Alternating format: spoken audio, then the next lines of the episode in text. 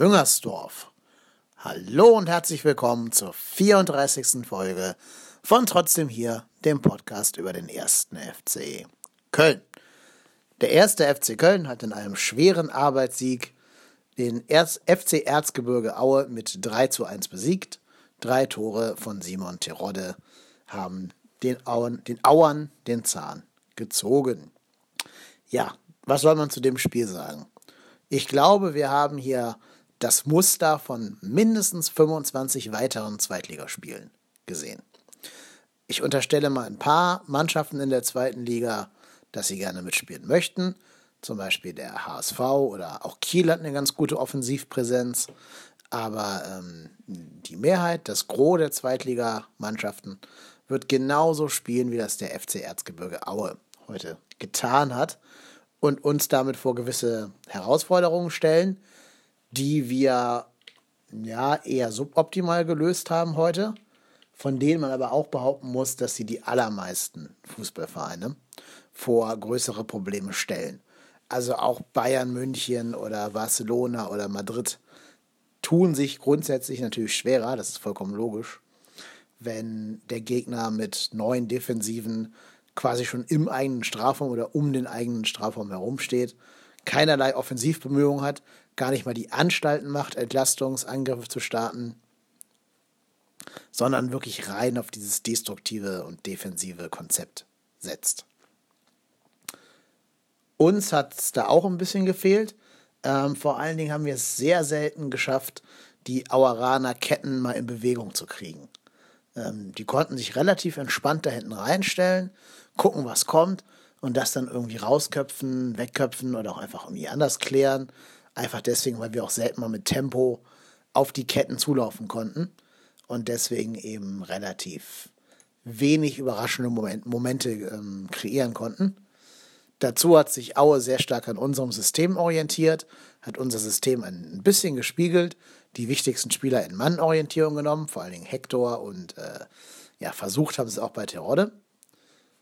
Und ja, so war man dann tatsächlich darauf angewiesen, dass nach einem Freistoß, der, also das 1-0, das wir erzielt haben, dem ging ja ein Freistoß voraus, der hängen geblieben ist.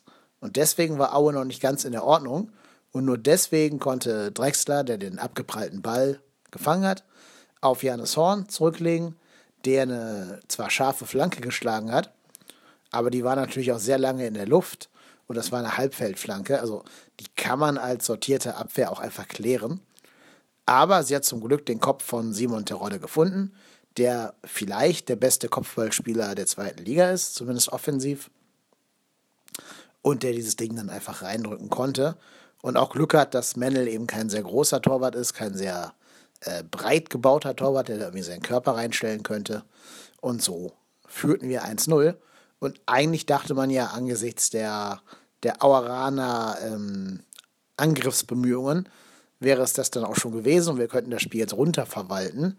Aber die haben wir quasi fast sofort im Gegenzug zum 1 zu 1 getroffen, wahrscheinlich mit dem Tor des Monats ähm, August. Übrigens ganz frisch, Tor des Monats Juli, Marcel Risse gegen Mainz Herzlichen Glückwunsch, Marcel, Cello. Sehr gut gemacht. Schönes Tor. Freistoß natürlich, wie immer, im Testspiel gegen Mainz, dem 5 zu 2. Ja, super. Aber zurück zu dem Aue-Spiel. Ähm, ja, dieses Tor kam aus dem Nichts, aber es war auch nicht komplett unverdient für Aue. Einfach deswegen, weil wir das sehr, sehr schlecht verteidigt haben. Also Cosciello rennt bestimmt 20 Kilometer, 20 Meter, ähm, neben dem Aueraner Torschützen her der Torschütze und ein anderer Auerer treffen sich sogar noch und laufen sich quasi gegenseitig über den Haufen. Und das wäre der Moment, wo irgendwer den Zugriff machen muss. In der Sekunde, wo der Stürmer mit einem anderen Stürmer der eigenen Mannschaft fast schon äh, kollidiert und den Ball dadurch nicht mehr ganz sicher haben kann, da muss da einer von uns stehen und den einfach wegklären. Aber stattdessen erlaubt man dem, dem Auer-Spieler Speed aufzunehmen, Geschwindigkeit aufzunehmen und den Ball dann eben sensationell gut zu treffen und da in, den, in das Tor zu, äh, zu wuchten, wo auch, ähm, wo auch Timo Horn keine Chance hatte, den zu halten. Aber das war im Mittelfeld zu wenig. Da haben wir uns von Aue vielleicht ein bisschen einlullen lassen, weil wir dachten, von denen kommt eh nichts. Aber da haben sie uns dann bestraft und wir haben es wieder mal nicht geschafft, die Null stehen zu lassen. Ich denke, auch gegen Bochum lag das eher an der Qualität der Abschlüsse von Robbie Cruz und den anderen Bochumer Stürmern als an unseren Verteidigern. Naja, und so hatten wir unseren Vorsprung dann fast schon wieder ähm, zerrinnen lassen. Und ich muss ja sagen, ich bin so ein bisschen gebranntes Kind der letzten Saison. Ich habe dann gedacht, oh, oh, na, nicht, dass die Mannschaft jetzt wieder einknickt, dass wir einen komplett totgeglaubten Gegner zurück ins Spiel geholt haben und die jetzt wieder aufbauen, so wie es letzte Saison ja tausendmal der Fall war. Wie wir das ja immer und immer wieder gemacht haben letzte Saison bei den diversesten Gegnern, siehe VfB Stuttgart oder so, die uns vollkommen unterlegen waren, aber die wir doch irgendwie wieder ins Spiel gelassen haben. Zum Glück aber hat die Mannschaft hier wirklich sehr gut reagiert, wie auch schon im DFB-Pokal gegen ähm, BFC Dynamo.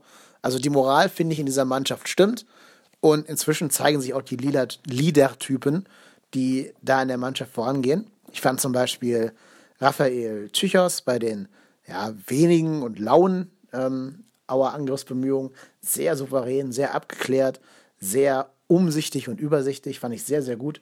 Der hat mir so richtig gut gefallen. Hat auch viel Druck von Mire und von den beiden Außenverteidigern genommen, die sich ja beide dann komplett auf die Offensive konzentrieren konnten weil von Auer halt so wenig kam. Ja, und da hat äh, Zichos die im Prinzip alleine im Schach gehalten, da die paar wenigen Offensivspieler, die sich mal nach vorne gewagt haben bei Aue. Ja, und dann in der zweiten Hälfte, ähm, finde ich, war es mehr oder weniger ein Handballspiel, wo wir eigentlich den Strafraum von Aue durchgehend belagert haben.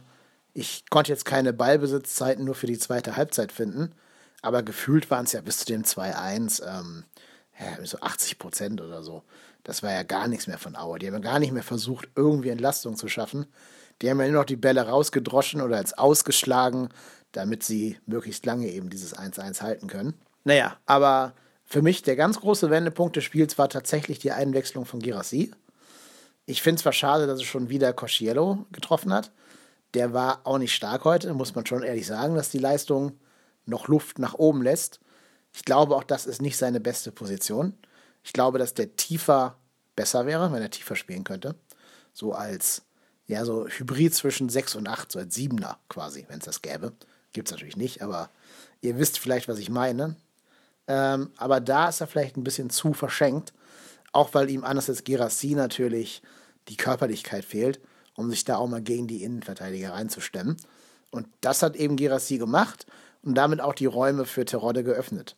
Weil jetzt hast du plötzlich zwei äh, kopfballgefährliche Stürmer da vorne drin. Und damit mussten sich die Innenverteidiger irgendwie aufteilen und konnten nicht mehr komplett, äh, komplett Terodde drücken, äh, decken. Und gerade beim 2-1 hast du auch gesehen, wie beide Innenverteidiger versucht haben, Girassi aus dem Spiel zu nehmen. Dann der Ball aber eben zu Terodde kam, der mehr oder weniger völlig frei stand. Und das darfst du halt in der, in der Liga dem Terodde nicht zugestehen, dass er so viel Platz hat und dann relativ unbedrängt einköpfen kann. Dann klingelt es in der Regel immer. Ja, und dann kam noch ein sehenswerter Lauf von ihm, wo er dann tatsächlich mal ein anderes Tor erzielt hat, als mit dem Kopf reinzuhalten, sondern geschickt von Marcel Risse der in den Strafraum geschickt wurde und mit seinem Körper den Abwehrspieler von Aue ganz gut weggehalten hat und dann eben ins lange Eck eingeschoben hat. 3-1, fertig ist die Laube. War eher ein Kampfspiel, als dass es ein spielerisch schönes Ding war. Das hat man auch an den Auern gesehen, die wirklich sehr robust zur Sache gegangen sind. Vor allen Dingen gipfelte das in Tiffards ähm, ja, Bodycheck gegen, gegen Zichos mit Vollspeed. Und das war auch Absicht. Also der hatte nicht vor, den Ball zu spielen.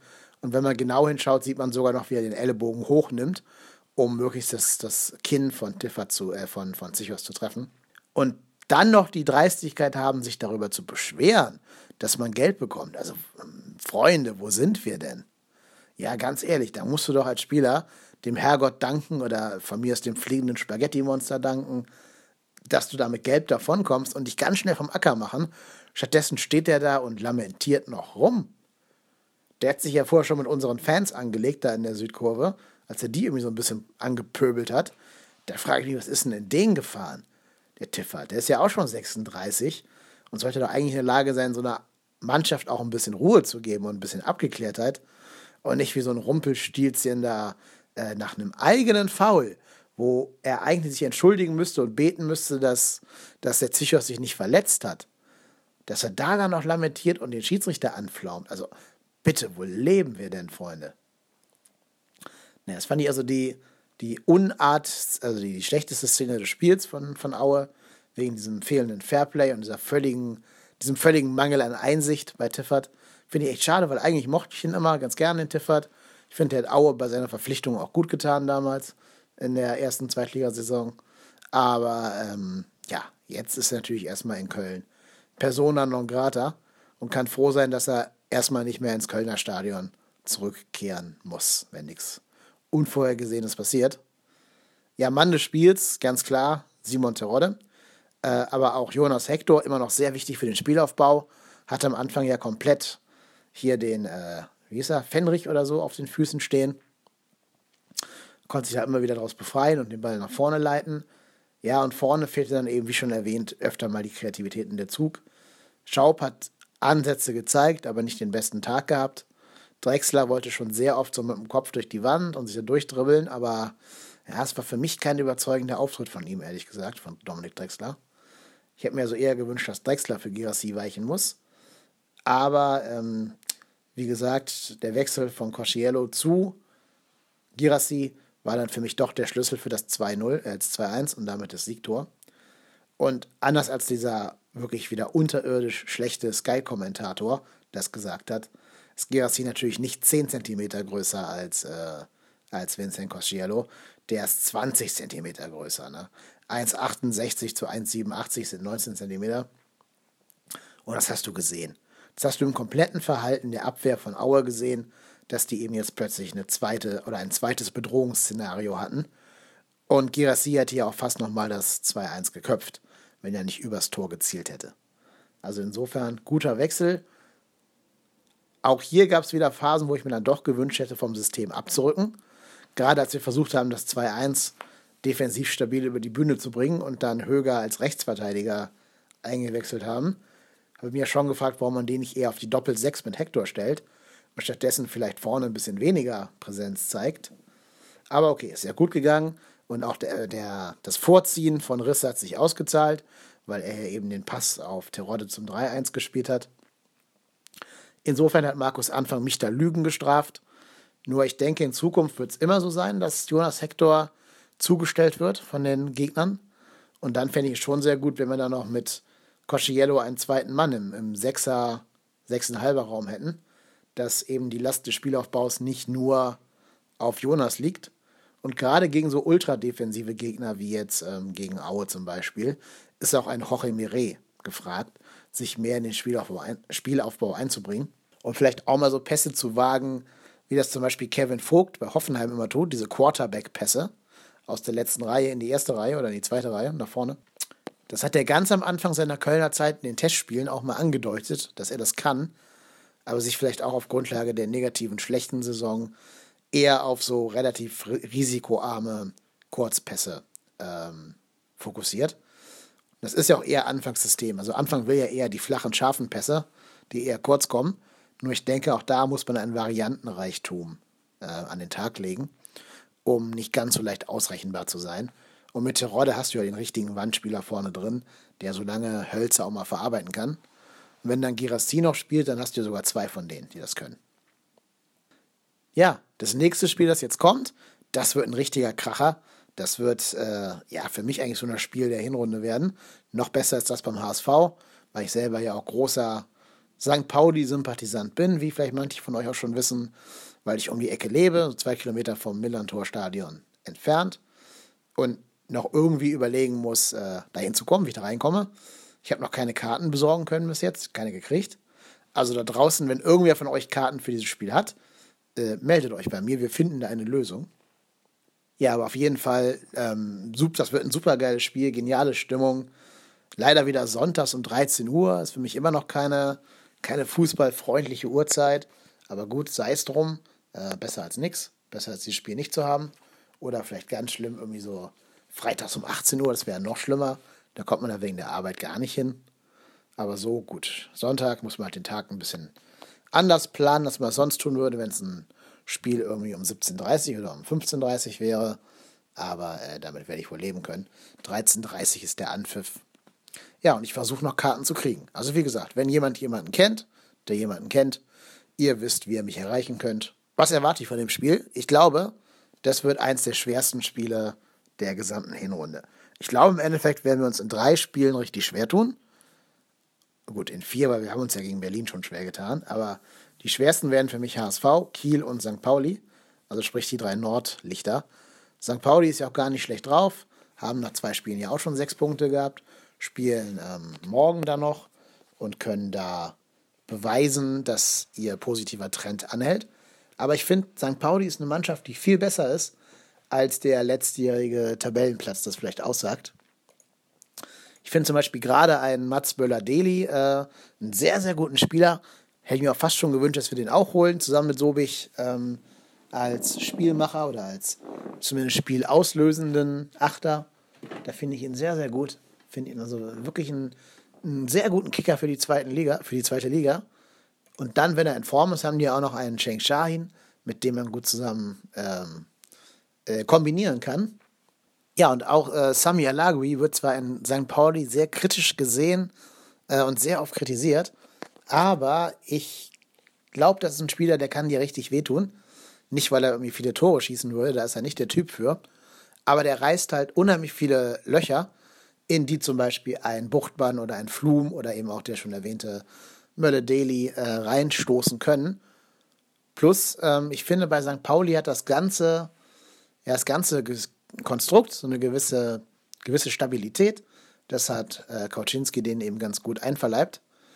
Und insofern werden die sehr, sehr schwer zu bespielen sein, weil die durchaus eben auch mit ihren guten Technikern, also mit eben Daily und mit Flum, einen ganz guten Ball nach vorne spielen können.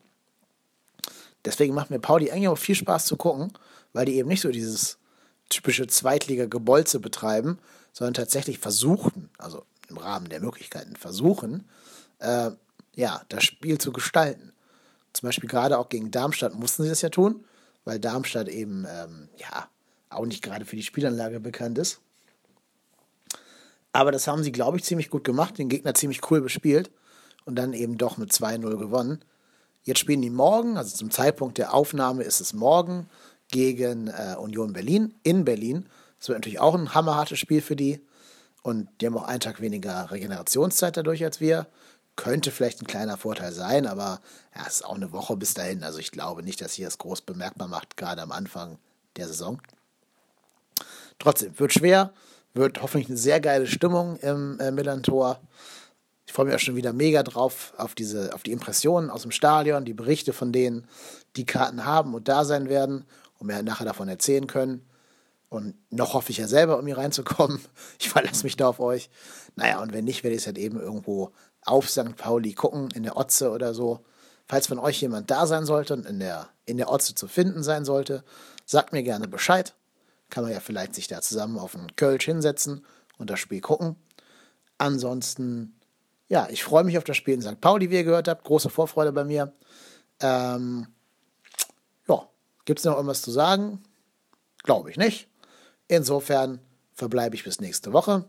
Ich bin Kai Lennep und ich bin trotzdem hier.